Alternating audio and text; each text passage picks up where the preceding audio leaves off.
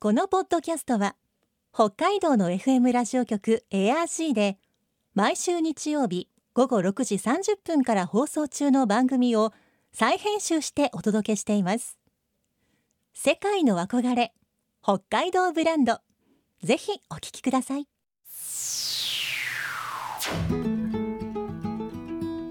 今世界から注目される北海道。この番組では北海道が世界に誇る自然文化産業などをピックアップ。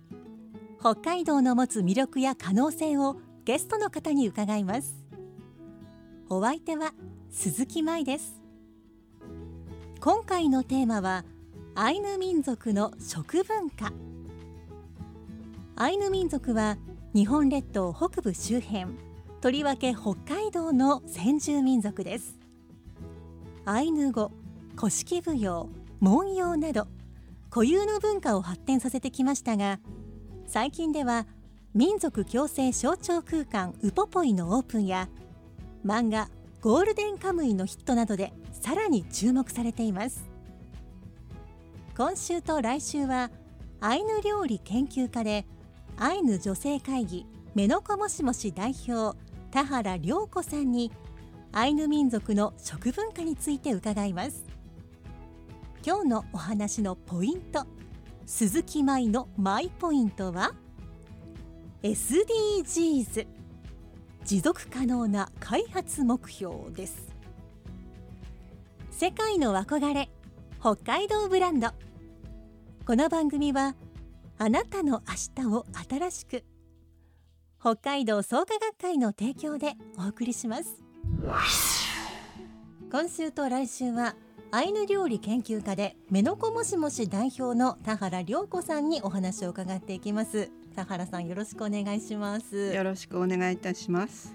まずはですねこの質問からですが美味しいをアイヌ語ではどのように言うんでしょうか？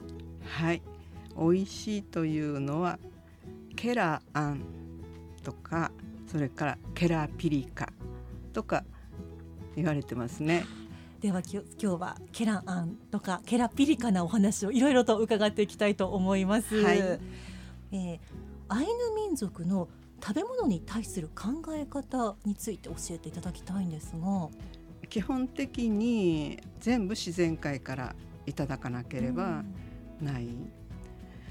なのでやっぱりその自分たちがそのいただくものは全部カムイからの贈り物というふうにあのいつも感謝しながらいただいていたしそのことでだからその取り尽くさないうん。次の人のためにまた来年のためにというふうに残しておくというそれから動物のための分も取っておくとかっていう、まあ、そういう考えを持っていた時いや素敵と、こう取りすぎない、うん。こう他の人のためや、うん。まあ動物のため、うん。そこまで考えつつじゃあ、うん。本当に必要な時に必要なものを取っていただきましょうということなんですね。そうですね。それをうんあの聞いて私も聞いて、あこれってす、うん、本当に素敵な考え。うんアイヌ民族の方が普段食べていたものこれどんなものがあるんでしょうか？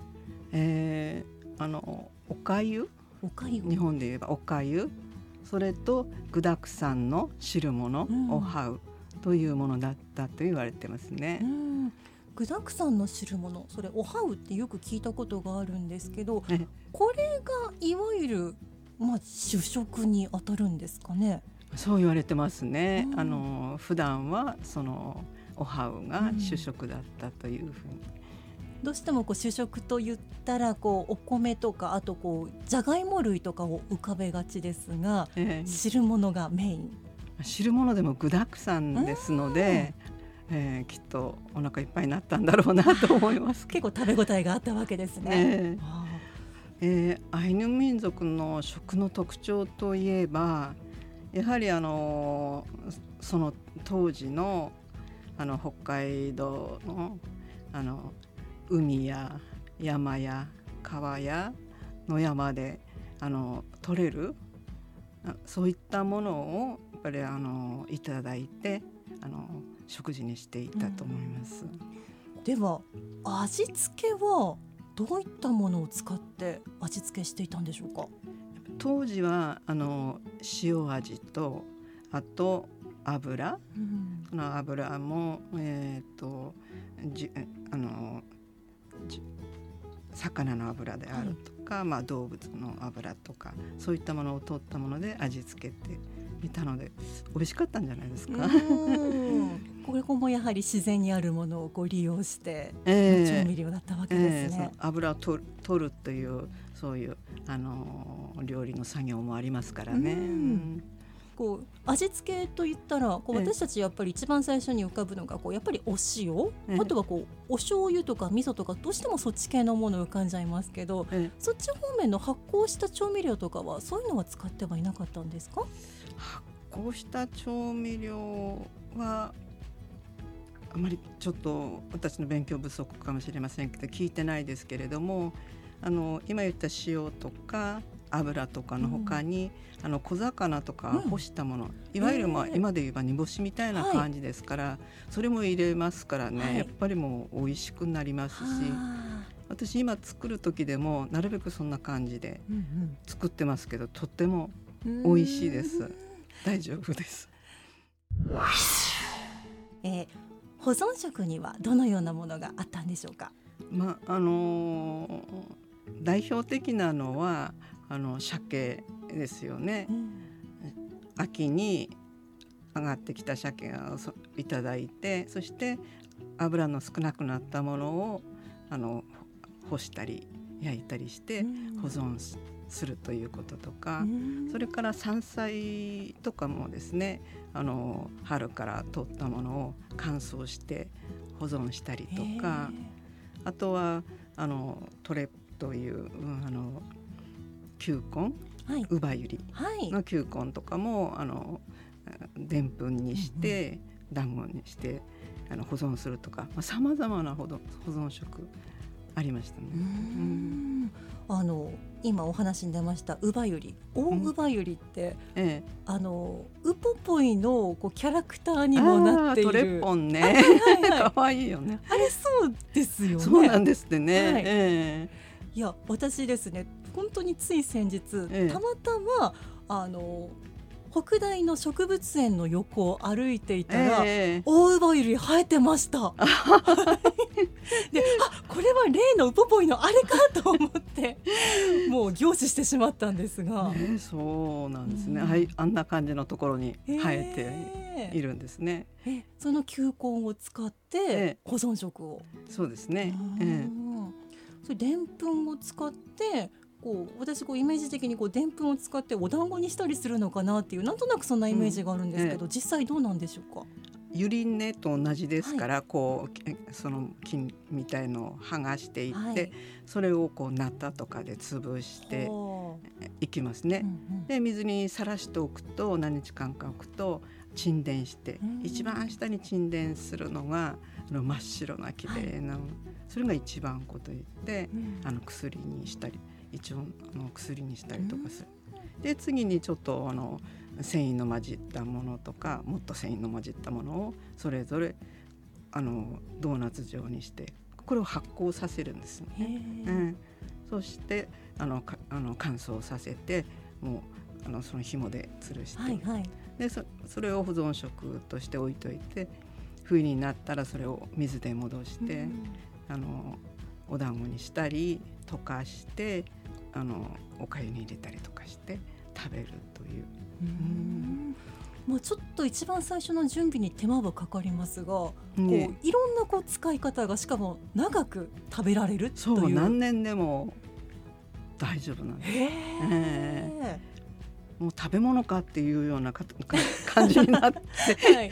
いますけれどもね、はいその繊維が混じったものは、でもそれが全然大丈うんそれもちょっとこう味付けして食べたりするんですか？食べる夫。え。これ全あのあんまり味がないものだから、うんうんまあ他の味で食べる。はあうんそれこそこう汁物に入れてみたり？ええでお粥の中に垂らして見ると綺麗なあの透明のでんぷんになったりして、つるんと美味しい。はあ、あの植物園に生えていたあの大湯葉ウバユリのええそのこう根っこというか球根の部分がえそんな風になるわけですね。そうです。はあえールイベという食べ物、実はアイヌ民族の食べ物由来になるんですか？由来というよりルイペですから、はい全くアイヌ語。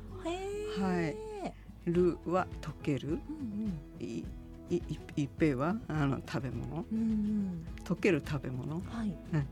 なので、これはもうアイヌの食べ物ですね。うん。ちょっとこう少しこう凍っている鮭を若干溶かした状態でいただくというものですが。多分もう昔はそのままねあの秋にと取って置いといたら、もう今よりきっと気温低いですから、もうさすぐ凍ってしまいますよまあね。天然の冷凍庫ですね。うん そうそうそう それでもう取ってじゃあ食べようかって来た時はまだあ硬いかもしれない。はあ。で口に入れた時に溶けていくうんだから溶けるはい。食べ物はあ。ではあのお菓子のようなものってあったんでしょうか？えーお菓子のよう今のようなお菓子があったかどうかはちょっとあまりわからないんですけどあのアイヌ語にトペンペって甘いものといううん言葉があるからきっと今でいうお砂糖に代わるものをいろんなお団子につけたりとか、うん。何につけたりとかして食べたんだと思うんですよね。うんうんうん。うん。であのまあカラフトの料理についをちょっとき聞いたんですけれどもあの鮭の皮ってコラーゲンがありますよね、それで作った蒸しというこうあのゼリー状のものがあってそれにあの、えー、と木の実を入れてあの甘くしてそのうん。儀式の時いただいたっていうのもあるんですけど。で私たちはその甘いものの記憶というのは春になると板屋の木ってあるんです、はい。その板屋の木をこうちょっと傷つけるとあの樹液が出てくるんですよね。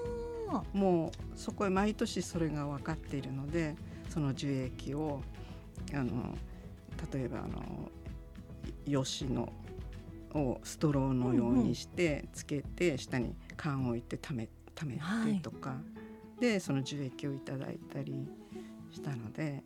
とかあとは甘いものって結構あのありましたね。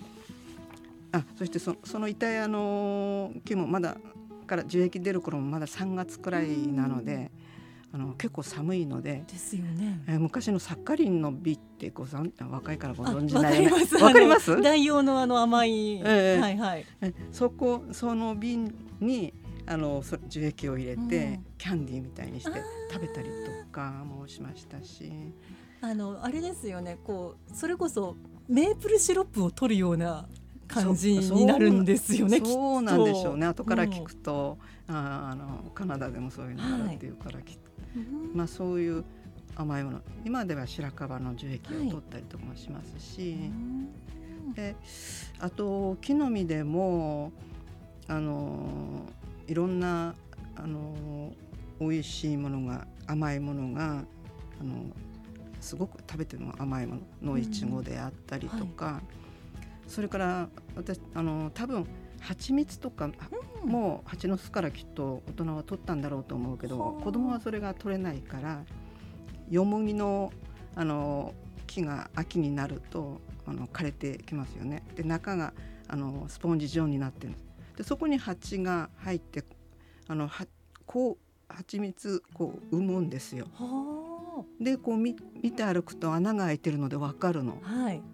でそれを取ってパカッと割って蜂蜜を こう一個こうはい。開いたらすっごく甘くて美味しかったです。すごいプチ養蜂みたいな 感じですね。だからもう自然の中でいろいろ見つけるといろいろなものあった。はあこうして聞いてみるとこう自然の中に甘いものって結構たくさんあるなと思ってしまいました。ありますあります。ううんん。お酒はどのようなものがあったんでしょうか？えー、あのアイヌの伝統儀式にはあのカムイのみとかイチャルパとかそういったものには必ずお酒が必要ですから、うん、トノトと言われる、まあ、冷えや泡で、えー、作って発酵させたお酒、はい、まあ近年では白米ご飯を炊いてそれに麹を入れて作りますけれども、うん、まあ、そういうのがありましたから、まあ、カムイにもあげるし自分たちもいただくということで。あのそういったお酒が代表的ですよね。やはりもうあお酒もかなり昔からじゃ作っていたんでしょうね。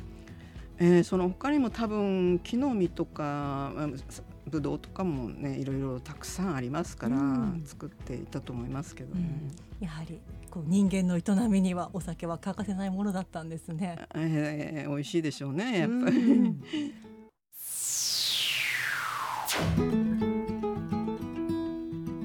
世界の憧れ北海道ブランド。今回のゲストはアイヌ料理研究家でアイヌ女性会議メノコもしもし代表田原涼子さん。今日のマイポイントは SDGs でした。自然界からいただかないと人は食べることができない。だから食べるときは自然に感謝しながらいただく。そして海のものも山のものも川のものも次の人のため来年のため動物のために取り尽くさないで残しておこう。この考えは SDGs 持続可能な開発目標の海と陸の豊かさを守ろうという目標につながるものがあります。現代だって農業も漁業もまず自然ありきで成り立っているわけですからね。来週は田原さんたちが監修したお弁当や世界的な食のイベントに参加した時のエピソードを伺います。さてこの番組では皆さんからのメッセージをお待ちしています。番組の感想やあなたの思う北海道ブランドなどぜひお寄せください。クオカード3000円分を毎月抽選で1名の方にプレゼントしています。詳しくは番組のホームページをご覧ください。北海道ブランド。そこには世界を目指す人たちの知恵と情熱があります。来週もそんな北海道ブランドに元気をもらいましょう。ご案内は鈴木舞でした。世界の憧れ北海道ブランド。この番組は「あなたの明日を新しく北海道創価学会の提供でお送りしました。